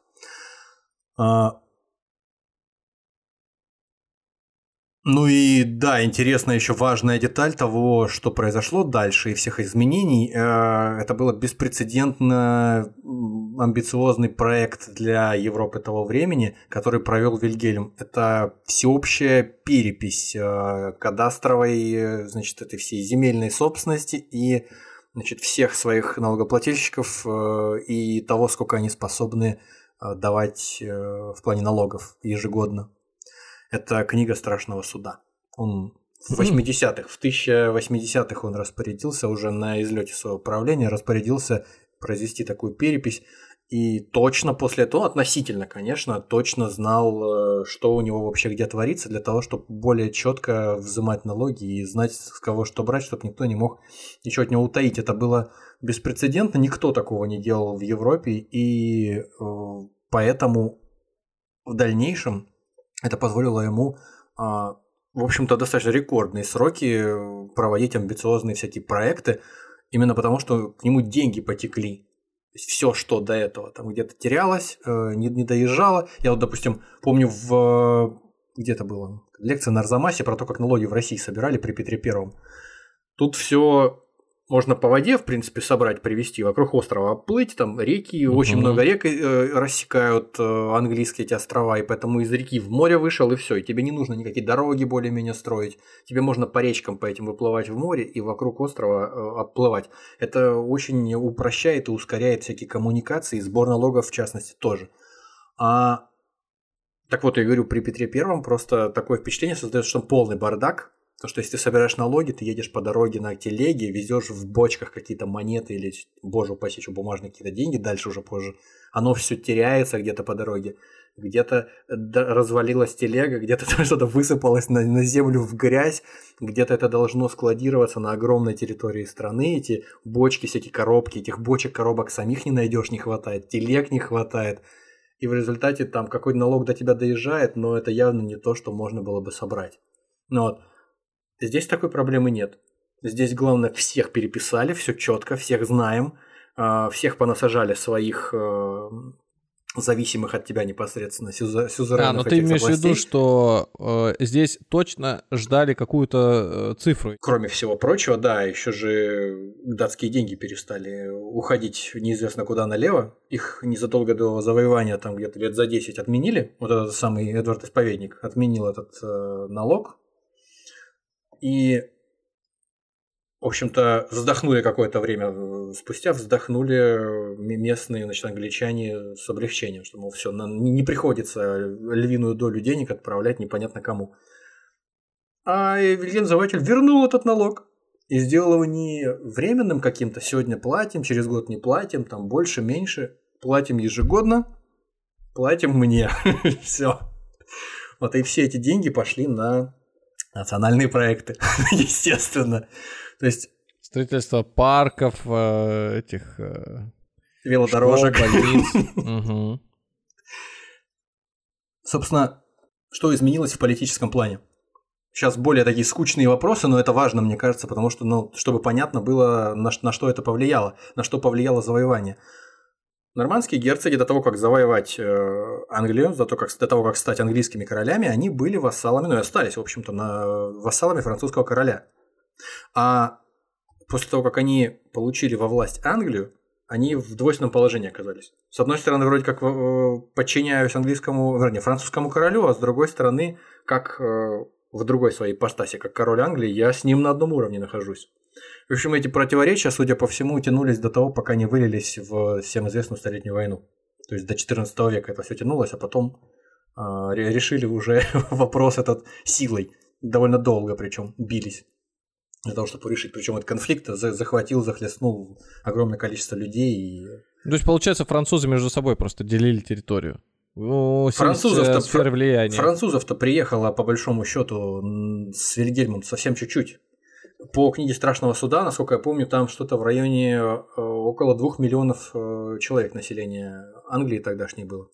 А французов приехало несколько тысяч. Поэтому сказать, что там. Ну, французы делили в том смысле, что кто зачинщиком был, да, наверное. Угу. Но в целом, конечно, сказать, что там французы захватили, как знаешь, татаро-монгольская ига, так и здесь тоже. Некоторые называют эту всю историю, которая произошла, развивалась с тех пор, как э, произошла битва при Гастингсе, как это, э, нормандским игом. Но какой же это иго, если тут родственники, в общем-то, между собой территорию поделили и все, и, э, в общем, сели просто на другие стулья вокруг стола. А стол-то каким был, таким и остался. Ну, кроме всего, интересно, а дополнительно, э, есть такой малоизвестный историк Клим Жуков, который рассказывал о той же самой истории, что и я, но, конечно, более интересно и более подробно. Вот, и с большим знанием дела, разумеется. Так вот, неожиданная, неожиданный вывод из того, что, что произошло. Значит, поскольку до того, как произошла битва при Гастингсе, никогда таких морских операций, таких десантов, никогда таких десантных операций никогда в Европе не происходило. То есть несколько тысяч человек, несколько тысяч лошадей, фураж, там бесконечное количество всякого полезного, нужного. Нужно было по воде, достаточно далеко, не знаю, день пути, переплыть через Ла-Манш, через широкую там часть. И все произошло успешно и еще и завоевали огромный э, материк, ну не материк, а огромный остров завоевали, э, богатейший. Это был прецедент, на который все остальные уже в дальнейшем опирались. Напоминаю, 1066 год. Через 30 лет произойдет первый крестовый поход, который заключался в том, что из Европы через море, э, через Средиземное приплыли и завоевали Святую Землю.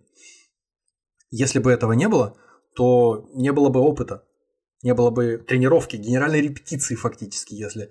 А, а... а подожди, а в чем репетиция? Это те же самые люди делали потом? Их дети. Через 30 лет их дети, ну, которые дети, выросли, которые выросли, так они... зная, они... что это возможно, Папа а, Римский знал, что... Папа Римский знал, что это возможно. Они буквально физически понимали, им отцы рассказывали, как это делалось все.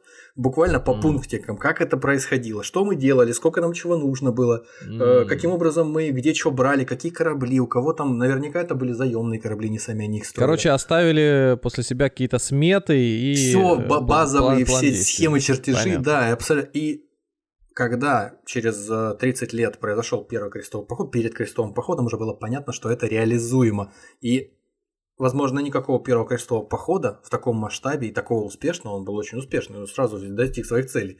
То есть э, захвачен был Иерусалим. А, и были получены доступы, то есть были фактически принадлеж... стали принадлежать э, европейцам порты на Ближнем Востоке морские. Все. То есть это чертов. Ну, это, мне кажется, не, не знаю, там, над, это... надуманно, надуманно тут надо много под, подоплеки, конечно, знать и я, понимать. Я не буду говорить, что я с этим согласен, не согласен, но это интересная идея просто сама по себе. Нет, то, то тут... что ты, э, скажем так, не откладываешь свои действия на несколько лет э, вперед, и то, что ты э, более точно и взвешенно подходишь к такому ну, представь, никогда такого не было, то есть ты, ты хочешь амбициозный проект провернуть, но это до такой степени кажется сложной логистической задачей, Подождите, там тысяча а, рыцарей. А, а можно я дурацкий, дурацкий да, да, задам? Да. Мне их будет много. Да. Как говорится, э, корабли не тогда не в первый раз э, а, отправлялись в какие-то плавания с целью захватить э, близлежащие территории, ну или как минимум ограбить. Ну то есть простое действие для того, чтобы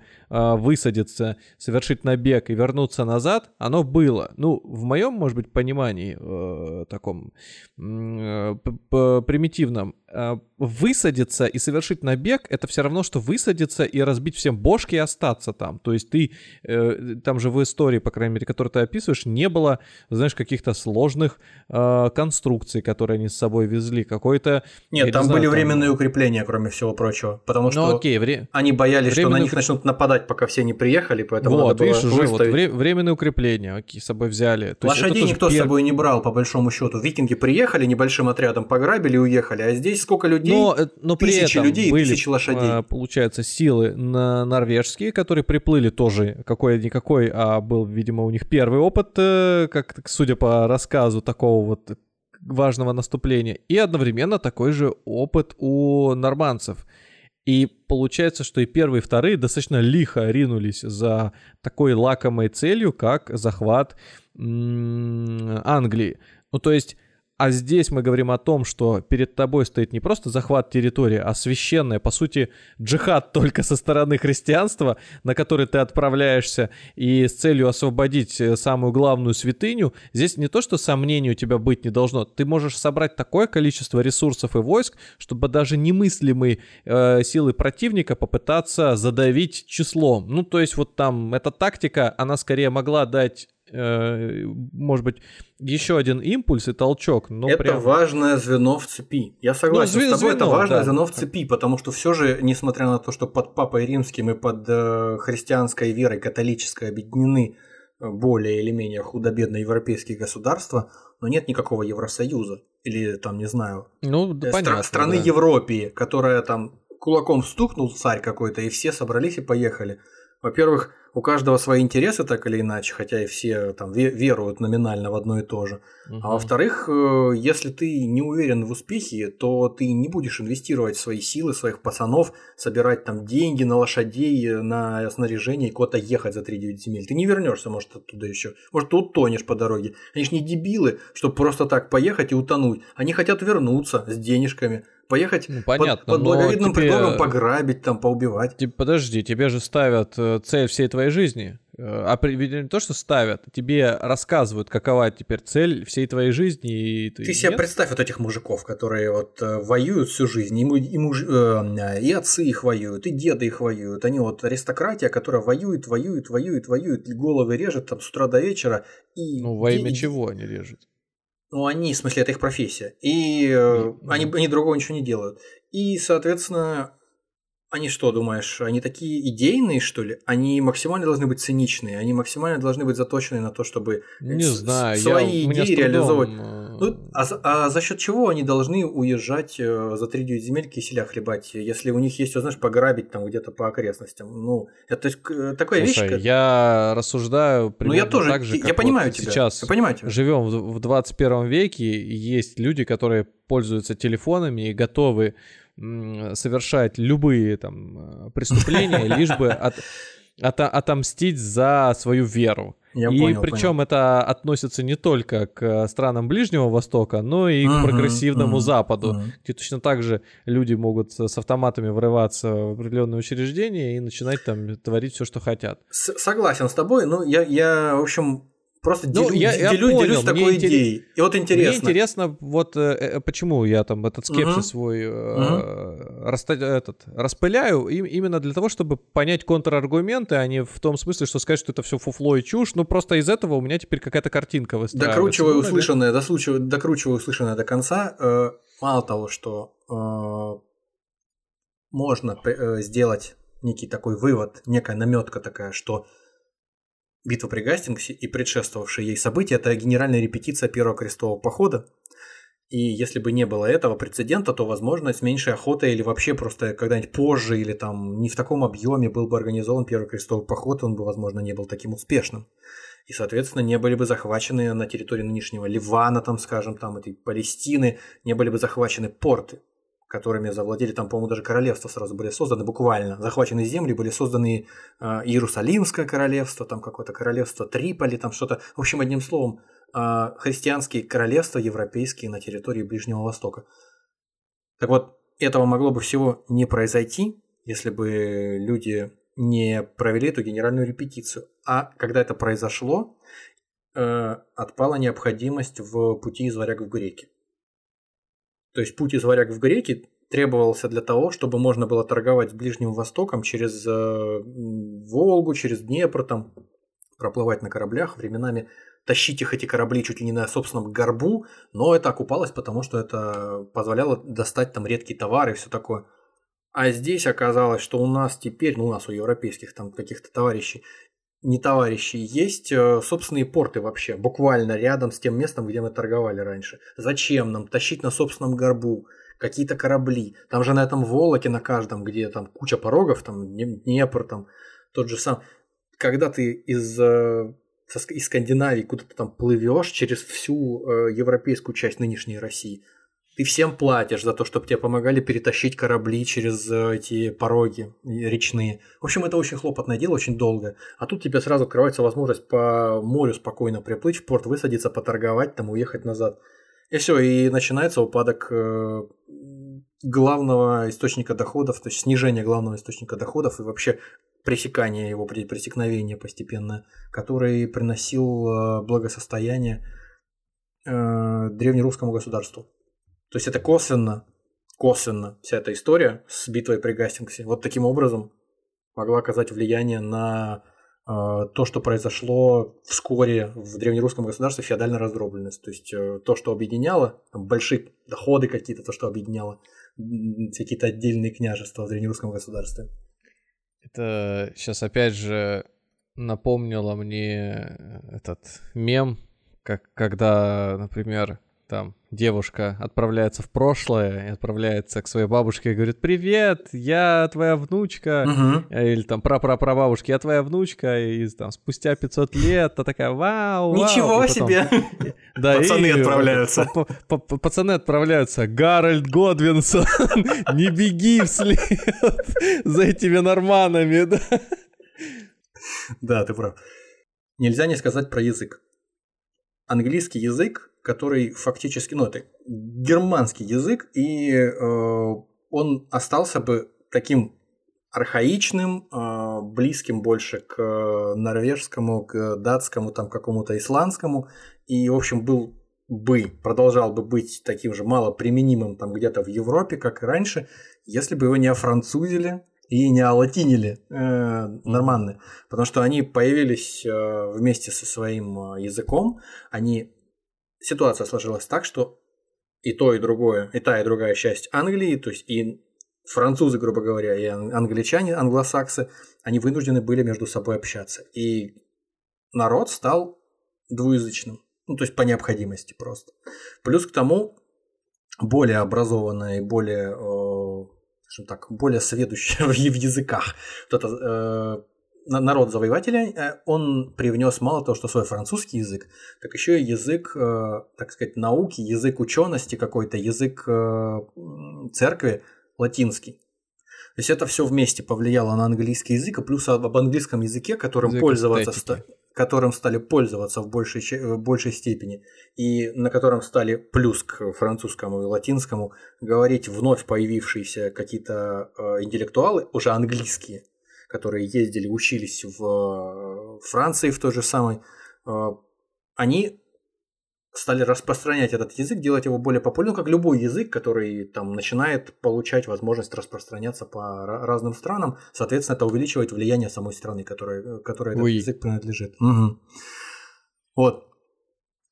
И мы сейчас как будто бы этой победой при Гастингсе не про Англию, опять же, говорим ее возвышение, а про Францию, которая получила все э, бенефиты, в том числе тут распространение как, тут языка. Видишь, какая, тут видишь, какая история. Когда, ну, мы только что говорили, когда э, произошло завоевание, все основные э, посты, всю основную э, нагрузку, связанную с каким-то управлением, с каким-то руководством, заняли французы заняли норманны, нормандцы.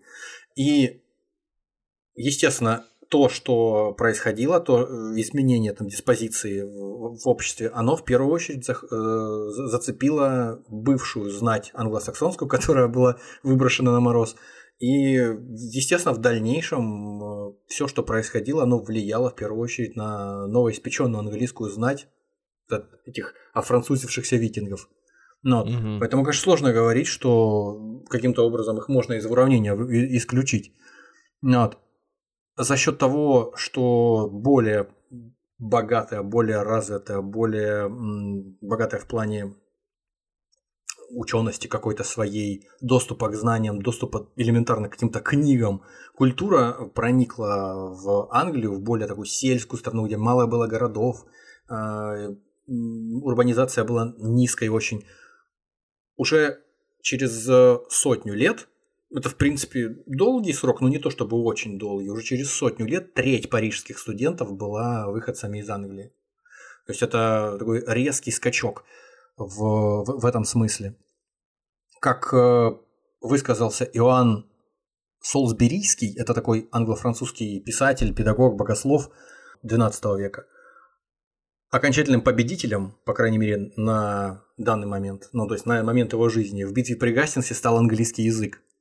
То есть вот, э, он, он получил возможность распространиться, он получил возможность обогатиться, он получил возможность, чтобы э, те, кто на нем разговаривают, стали, то есть не какими-то отщепенцами, которые, которых никто не понимает, кроме норвежских викингов, а то есть вошли в семью народов европейских, так сказать. Кроме того, внезапно после завоевания отменили рабство. То есть до этого, в принципе, рабство было нормальной штукой. Люди, которые являются говорящими раб, э, этими самыми орудиями труда фактически. Я просто уточняю, что я имею в виду под рабами. То есть в таком смысле рабство еще до конца века буквально, вот в середине века захватили, получается, в середине XI века захватили нормандцы Англию, а уже к концу века, к началу 12 уже рабство сошло на нет. Но э, вместо рабства появилось крепостное право. Но все-таки рабство и крепостное право это разные вещи. Все-таки э, такая демократизация своего рода, улучшение ситуации произошло. Интересно, что с э, изменением вот этой диспозиции в плане какой-то образованности, в плане доступа к знаниям, оно привело к какому-то появлению снобизма очень быстро. И какие-то ученые, которые выросли после, вскоре после э, завоевания, после нормандского, они уже начали рассказывать там в своих этих трактатах писать о соседях, об ирландцах, э, ну, в общем, о, о кельтах, об ирландцах, об э, шотландцах, которых никто не завоевал, кстати говоря, так и остались. У себя там за Адриановым валом в своем естественном состоянии, о них писать начали как о дикарях. То есть о них сначала писали, вот совсем еще недавно. В Европе писали об англичанах как о дикарях. Вот, а тут уже нет, мы уже не дикари, мы уже мало того, что христиане, мы еще и по-французски умеем и все прочее. Вот, и у нас еще и феодализм завел, завелся, то есть передовые все вещи классные. И городов у нас понастроили неизвестно сколько. А не выглядит это примерно так же, как вот Старый Свет переехал в Америку, ну, то есть тогда еще не в Америку, угу. по по появились Ну, своего рода похоже, да, на то. И стали себя э, как-то возносить выше, уже... выше, чем... Ну, да, да, да. То есть мы вот начали, что называется, обнулились, при, при, приплыли сюда, и вот сделали свой э, старый свет с, блэкджек, с блэкджеком, uh-huh. и, и все, и понесло. И, и, и мы никак, все уже, никакие мы не немцы, никакие мы там не... Мы э, американцы. Эти, да, не англичане, не голландцы, не французы, все, мы американцы, и все. И мы, у нас все лучше, у нас все классно, и вот наш язык самый английский язык. Э, Из всех английских языков. Да. А то, что британцы, они просто, они просто снобы, поэтому не так э, и разговаривают. Ну, и вот, вот это вот э, расслоение, которое возникло после того, как норманцы вроде как привнесли свою культуру континентальную на английские острова, это расслоение и этот снобизм свеже появившийся, он, в общем, заметен до сих пор. Он привел в дальнейшем и к войнам с шотландцами, с теми же самыми кровавым, к попыткам поработить э, Ирландию, увенчавшимся успехом под предлогом благовидным. То есть это был благовидный предлог, что они дикари. Такие кла- они, кла- классные, они классные, дикари. крутые такие. Они... Почему вы не с нами, да? Ну да, они дикари, им нужно принести какую-то Я теперь все цивилизацию понял. просто. Теперь я все понял. Ну это правда. В 12 а вы молодец. Я не удивлюсь, если именно вас, э, вам вручат э, премию ТЭФИ. Вы знаете, вот вы сейчас вот э, так вот лаконично, аккуратненько подвели к, к тому вот, э, да. Уильям Мальмсберийский, э, английский историк 12 века, э, писал, что он э, по поводу образования, что через 60, уже буквально, ну, через 50-60 лет, буквально к концу века, э, после битвы при Гастингсе, в стране появилась больше книг, чем за предшествовавшие полтысячелетия. То есть за все время англосаксонского владычества над э, островами. Буквально. Ну, их просто привезли, наверное, ну, и напечатали. Ну, понятно. Имеется в виду... Подожди, какой, какая печать книг? У нас 1066 год на дворе.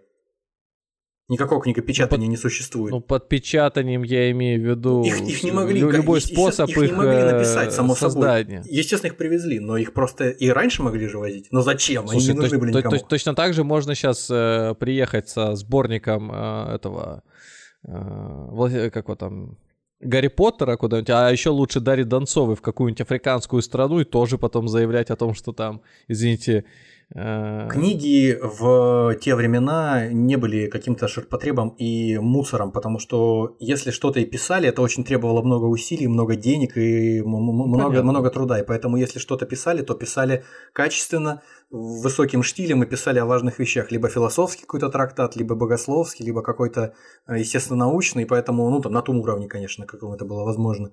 И поэтому, если попривезли книг, то это было явно не Дарья Донцова. Это был реально прорыв для тех людей, которые могли себе это позволить. Да, Оксфордский университет построили как раз после завоевания в 1096 году. Э, всего лишь навсего на 8 лет позже Болонского университета, первого в Европе. И на 60 лет раньше Сорбоны. Вот, это, сп- спасибо Гийому ублюдку, Вильгельму Завоевателю. Видите, вот э, технократы, как вы и просили. Еще бы, конечно. А кроме того, э, за 150 лет после э, завоевания было построено порядка 120 новых не деревень, а городов. То есть те деньги, которые были саккумулированы вот за счет того, о чем мы уже говорили, они пошли вот в, в правильное русло. Может быть, это было частью какого-то какой-то попытки знаешь, закоктиться, запечатлеть э, себя в, в камне в каком-то. То есть, если строили какие-то замки, строили церкви, строили какие-то э, там соборы, дворцы, все строили из камня, не из дерева. И поэтому все это дожило до наших дней. Это какое-то фантастическое строительство. А, Эрик Кэмпбелл Ферни, историк искусств э, английский, по-моему, пишет, что первые пару поколений, ну то где-то первые 40 лет после Гастингса, это был единственный период в архитектуре страны, не, не то, что там семимильными шагами стройка просто шла, а это был период в архитектуре, который, в которой единственный, ни до, ни после не повторялось, э, когда архитектура английская, она не просто сравнялась по уровню своему с э, континентальной, а она ее превосходила и на нее равнялись. В это время, в 1070-х годах, Вильгельмом Завоевателем построен Колчестерский замок. В 1080-х построена Белая башня, основа лондонского Тауэра. И Вестминстер Холл, основа Вестминстерского дворца. Все это я сейчас на всякий случай пришлю в Телеграм. Для, На своего, случай для своего времени... скажу, что если вы э, слушаете нас первый раз и вот сейчас обратились, э, или вам интересно, где находятся материалы, а у нас это не последний выпуск, то вот ссылка в телеграм-канале и вверху закрепленные сообщения ко всем постам с материалами присутствуют, поэтому там нужно чуть-чуть совсем покопаться, но вы найдете. Мы, не пони- мы понимаем, что это не так легко, да, но по мере того, как мы будем выпускать свои новые эпизоды на YouTube, публиковать их мы уже это начали делать, мы будем снабжать новые выпуски э, иллюстрациями, если это нужно. Поэтому... Ну, я думаю, вот как раз в 2024 году будет. Или в 27-м, я не знаю, очень быстро. Я оптимист, да? Ну, Общ- очень быстро, да. Кроме того, кроме соборов было настроено такое количество церквей за 100 лет после Гастингса, что э, в большинстве графств английских, в 27 из 39, а, уже, получается, в 1166 а, человек, который хотел пойти в церковь, англичанин, который хотел пойти в церковь, ему не пришлось идти, не пришлось бы идти больше километра. То есть вот в радиусе километра вокруг каждого населенного пункта где-то есть церковь, в которую можно сходить. Это очень важно, потому что это как, как зубы почистить, как поесть, как там, ну, в общем, основ, основная задача, одна из важнейших. Ну, в принципе, э, какой-то смягчение нравов, между прочим, несмотря на то, что мы вот только что обсуждали там звериные всякие жестокие подавления бунтов, произошло некое смягчение нравов, которое отметили там те же самые священники, которые жили и до, и после завоевания. Произошло смягчение нравов, которое э, заключалось в том, что если раньше, до Вильгельма Завоевателя, э, людям, которые подняли, допустим, бунт против царя, против короля, им без вопросов рубили головы, и все, убивали просто, то здесь теперь их стали может быть, сажать в тюрьму, может быть, ссылать, может быть, отбирать у них имущество. То есть это все были меры, которые были, ну, их можно было откатить. Человека можно вернуть из ссылки, можно вытащить из тюрьмы, можно отдать ему назад там какой-то замок, но не убивать. Или если человек там начал против тебя бунтовать, и в процессе он покорился. То есть это тоже не, не, не камильфо уже его убивать, ну, допустим, как-то казнить. Надо его ну, понежнее с ним просто. И это стало заметно по сравнению с тем, что было при англосаксах, когда просто там резали друг друга спокойненько и все, тут же на месте. И после э, Гастингса где-то только, наверное, ну да, через, где-то через э, 150 лет э, была произведена какая-то казнь э, Ричардом Львиное Сердце. Э, он казнил какого-то взбунтовавшегося против него э, человека. А так вот столько времени прошло, и никто никого не казнил. Ну и, соответственно, брать в плен людей э, при каких-то боевых столкновениях тоже стало нормальной темой. То есть не убивать их, а брать их в плен, чтобы взять за них выкуп, например. А то раньше до завоевания было в порядке вещей, как там этого Джейми Ланнистера. Захватили, отрубили руку, просто потому что могли. Там кого-нибудь покалечить или убить там в плену, а здесь... Но ну, он опасный был. Он ну, понятное дело, умел понятно. фехтовать, а так ты его обезоружил. Понятное дело, разумеется. Здесь у нас напоследок фигурирует... Что бы ты думал? Фигурирует какой-то полуостров еще. Не остров, а полуостров. Полуостров Крым. А, каким образом он фигурирует? После того, как произошло завоевание, после битвы при Гастингсе, через какое-то время, э, самые пассионарные, самые страстные, самые непоседливые англичане, которым было просто до такой степени не по нутру, что невыносимо совершенно, это новые порядки эти а, французские, они сели на корабли и уехали просто. Причем кораблей было там бешеное количество, сотни кораблей просто сели и уехали. Причем уехали в Средиземное море в Византию и поступили на службу к э, византийскому императору. Причем примерно прикидывая, сколько было людей на кораблях у того же Вильгельма Завоевателя или у Харальда Хардрады, можно сказать, что порядочное количество, там 5, а может даже и 7 тысяч человек вот так вот приплыло к э, византийскому императору и стала вот этой частью его варяжской гвардии личной. Некоторые из них, где-то половина, не захотели к нему поступать в услужение и через какое-то время попросились, чтобы он дал им какую-то территорию, чтобы они ее там защищали и жили на ней, на, на, в пределах Византийской империи. И он им дал какую-то территорию, сейчас уже сложно говорить, он дал какую-то территорию на северо-востоке Черного моря. То есть это восток Крыма, это Керчь. Некоторые даже полагают, исследователи, что где-то в районе Новороссийска, короче говоря, какой-то кусок. Вот. И уже даже когда в XIII веке францисканские миссионеры, отправленные Папой Римским в Монголию, проходили через эту территорию, они столкнулись с какими-то людьми, которые жили в небольших укрепленных э, населенных пунктах, были христианами, называли себя сакси, что-то в этом роде, типа как саксы. Со- соответственно, успешно отбивались от татар, от местных.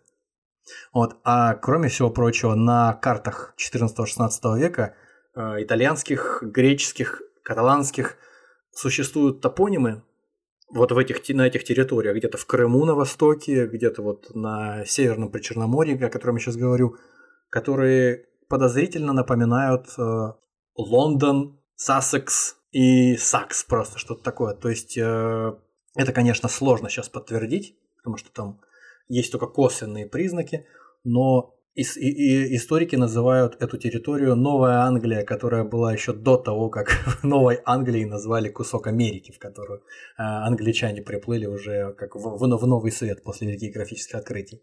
Это что-то напоминает э, какую-то обра- обратную историю переселения народов. То есть, если говорить о том, что еще во времена Римской империи какие-то сарматские империи, да. племена хватали там за шкирку, значит, брали себе на этот, в армию, отправляли туда, в Лондинию, где они сражались. На окраины, да, да, да, да. Какие, какие-то там, может быть, населенные пункты, маленькие деревеньки своими названиями там могли там оставить какие-то словечки, то здесь, получается, их в каком-то смысле потомки, их наследники вот э, неких, может быть, даже наименований этих топонимов, как ты говоришь, привезли, вернули с собой назад и, возможно, на тех же самых землях, где те жили, снова их э, ты, насадили. Ты, ты, ты прав. Э... То есть это два, два, два, дважды переваренный ты топоним. Прав. Некоторые, некоторые историки называют это как раз э, последними отголосками великого переселения народов. Вот то, что произошло mm. каким-то образом, оттянувшегося по времени вот очень далеко. А, уже вроде как все это отгремело везде по Европе, а здесь а, это до сих пор еще вот происходило.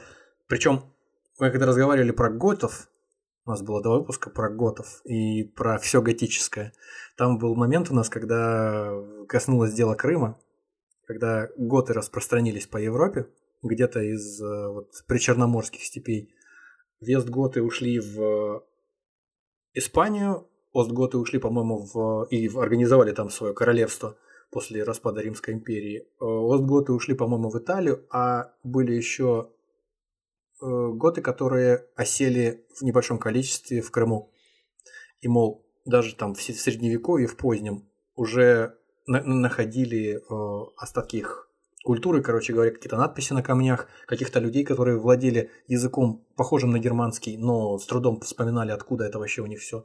Так вот, возможно, к этому еще руку приложили и вот эти вот переселенцы из э, Англии после битвы при Гастингсе, у которых тоже, в общем-то, архаичный язык, и сложно сказать, что они ничего своего не привнесли в вот эту какую-то культуру многоступенчатую, какую-то много, многогранную. Вообще удивительно, конечно, как в Крыму там все перетасовано как подумаешь об этом. Кто о чем, а вшивы о бане. Совсем напоследок. Мы уже Джейми Ланнистера вспомнили, а, соответственно, где Джейми Ланнистер, там и «Игра престолов». Ни, ни, ничего, по-моему, нет э, удивительного в том, что Мартин, ну, как бы об этом в открытую говорил, он э, с, с, карту своего мира и вообще свой мир срисовал с Англии и там даже континент английский просто пополам разодрал и сделал из него Вестерос и Эссос. Так вот, в общем-то, мне кажется, довольно очевидная история, что приплывшие с, из Валирии Таргарины через узкое море, через э, Ла-Манш, с совершенно чуждой культурой и кавалерийским наскоком лихим, имевшие драконов, а другие не имели драконов, те имели коней, эти не имели коней, захватили семь королевств, английская гептархия, то есть вот эти все Уэссексы, Эссексы, Сассексы, Кенты и все остальное, захватили семь королевств, а север за стеной не захватили. То есть одичалые там как были, так и остались. Одичалые, в смысле, шотландцы. Но, то есть, э, мне кажется... Ну что там захватывать? Там идешь, никого нет. На одной горе бородатая рожа появилась, спряталась, там зашелестела где-то Ну, рож там немало, просто что их захватывать ну, смысла никакого нету, да. Ну и, соответственно, стена Адрианов вал тоже, вот он, пожалуйста. Один барашек скатился, ты его собрал, вернулся назад. Скотину эту, да. Вот такая вот история. Да, и это прям возвращает нас к самым, наверное, первым выпускам, которые мы делали, где по кирпичикам, по мозаичке мы пытались э, как-то создать представление о общей картине мира. И видите, вы тут сейчас наговорили, как я уже сказал, на, на премию ТЭФИ, да, ну, в определенных кругах, так сказать, если вас услышат. Но в остальном, конечно, интересная история которая позволяет иначе взглянуть на расстановку сил в прошлом иначе. и настоящем.